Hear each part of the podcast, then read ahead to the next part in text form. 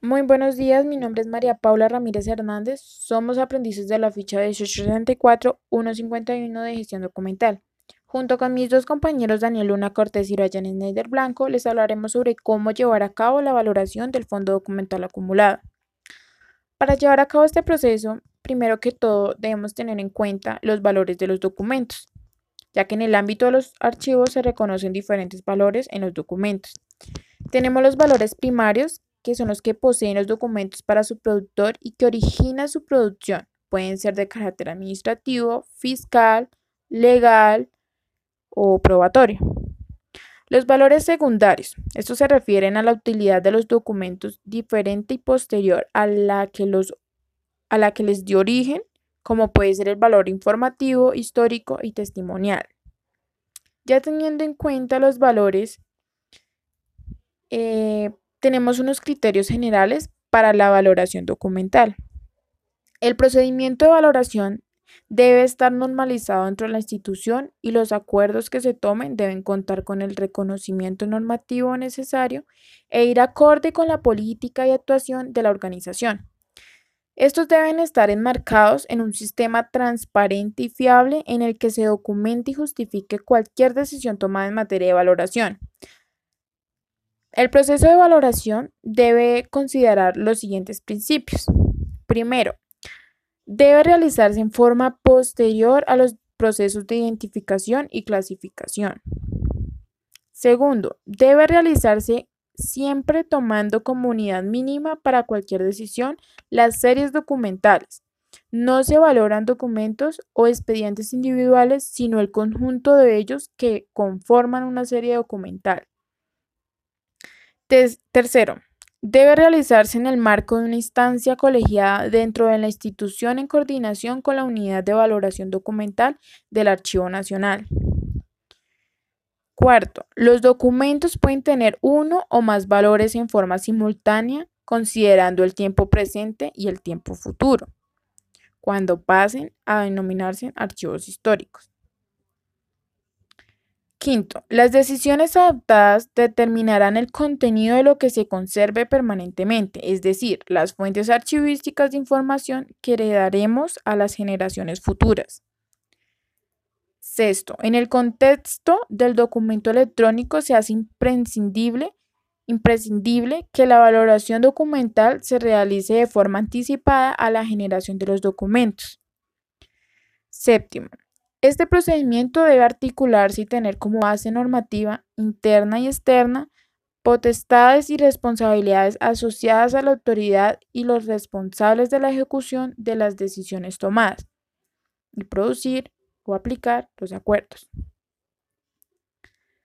Para poder comprender las series documentales y su contexto en el ámbito de la institución y su valor para los usuarios, se recomienda tener presente los aspectos que nos indica la norma ISO 15489-2 del 2006. Esta nos dice que el primer aspecto es determinar los requisitos legales o administrativos que generan las series documentales. Segundo, determinar su uso. Tercero, determinar los vínculos con otros documentos, agrupaciones o sistemas. Cuarto, considera la amplia variedad de usos. Quinto, asignar periodos de conservación sobre la base de evaluación total del sistema dentro de la institución, tomando decisiones equiparables en casos similares. Los documentos identificados para su conservación continua es probable que sean aquellos que proporcionan prueba e información sobre las políticas y las acciones de la organización, las que proporcionan prueba o eh, o información de la interacción de la organización con la comunidad de usuarios a la que sirve, eh, las que documentan los derechos y las obligaciones de los individuos y de las organizaciones, las que contribuyen a construir la memoria de una organización con fines científicos, culturales, históricos u otros, las que contienen prueba e información sobre actividades de la incumbencia de interesados internos y externos. Buenas tardes. El procedimiento de valoración implica un alto grado de responsabilidad.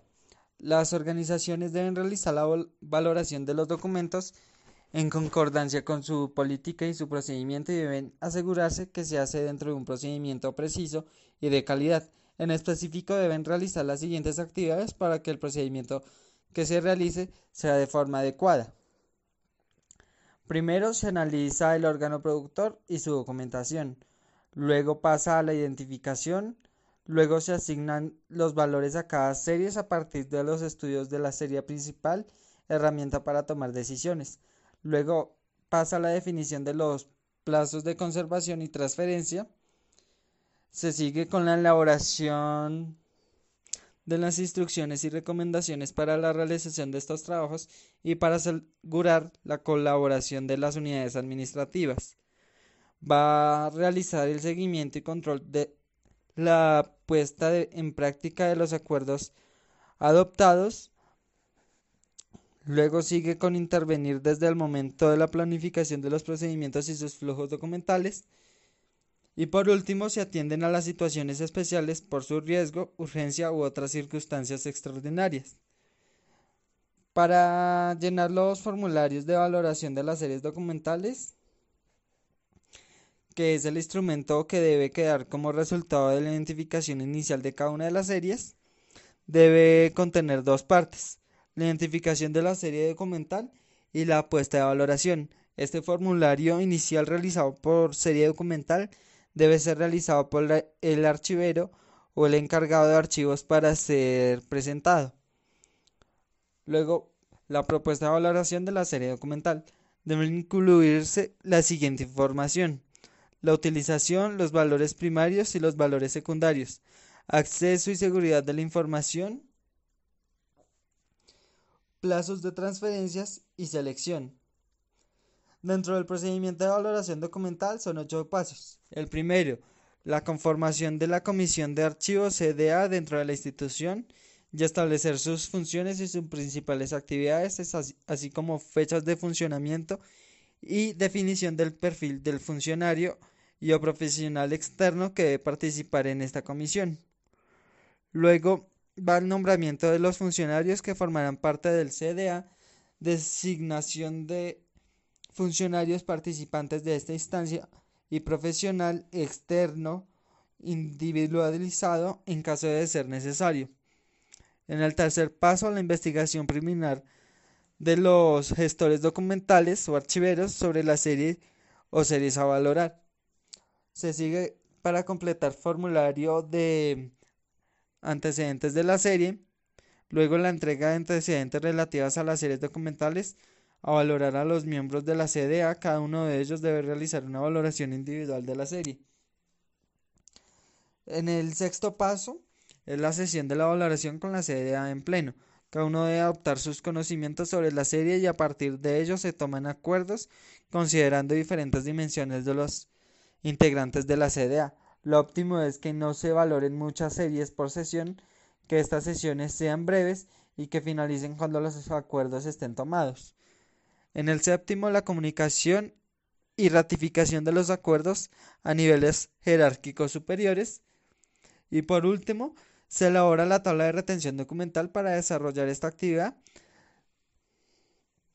Se hace directamente en la tabla, teniendo en cuenta todas las especificaciones que se han tomado. En este momento eh, voy a llevar a cabo ¿sí? lo que es una charla acerca de la valoración del fondo documental acumulado. ¿sí?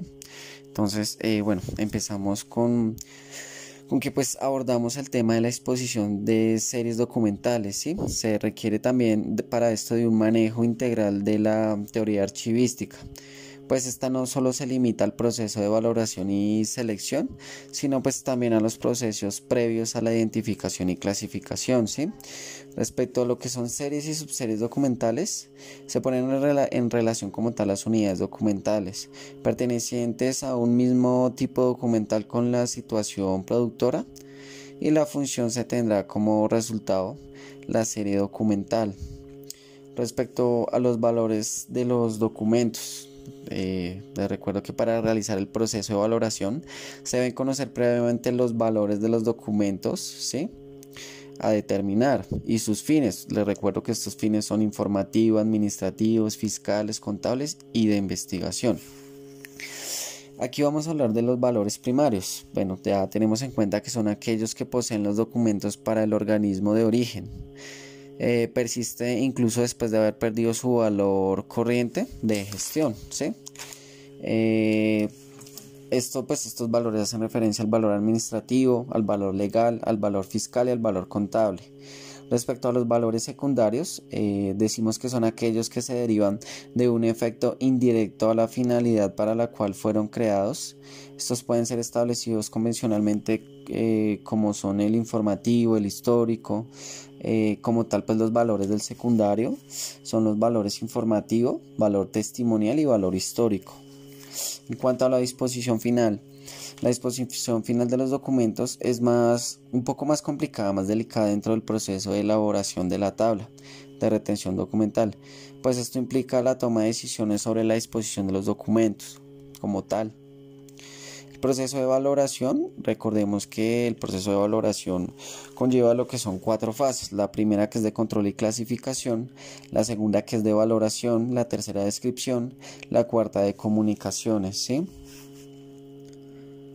Eh, los cuestionamientos fundamentales de la, eh, de la evaluación documentales. Bueno, tenemos tres criterios. El primero es qué y quiénes. ¿sí? En qué y quiénes, pues hablamos de las unidades documentales simples, compuestas, series y subseries. Segundo es cuándo y dónde, que esto nos hace referencia a la creación, producción y acumulación de documentos. Y el tercero último es eh, cómo, que esta sería la valoración, selección y eliminación como tal. Eh, les agradezco la atención prestada. Recuerden que les hablo de Blanco. Eh, muchas gracias.